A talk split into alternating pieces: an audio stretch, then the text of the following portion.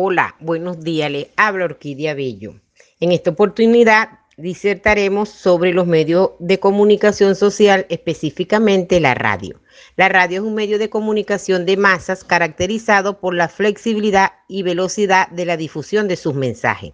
La radio adquirió madurez en los años 30, convirtiéndose junto con el cine en un gran medio de entretenimiento y junto con la prensa en un gran medio de información.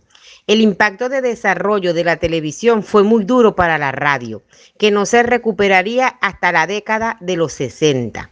Entonces modernizó los contenidos y su forma y llegó a alcanzar unos niveles de calidad y audiencia superiores a las etapas anteriores.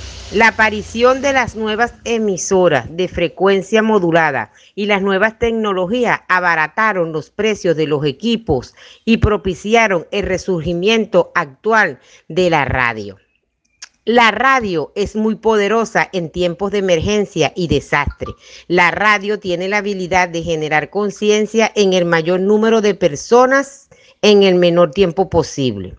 Por sí solos, los medios sociales desempeñan un rol importante, pero cuando están ligados a la institución de un servicio confiable de su radio, su impacto puede ser mucho más eficaz.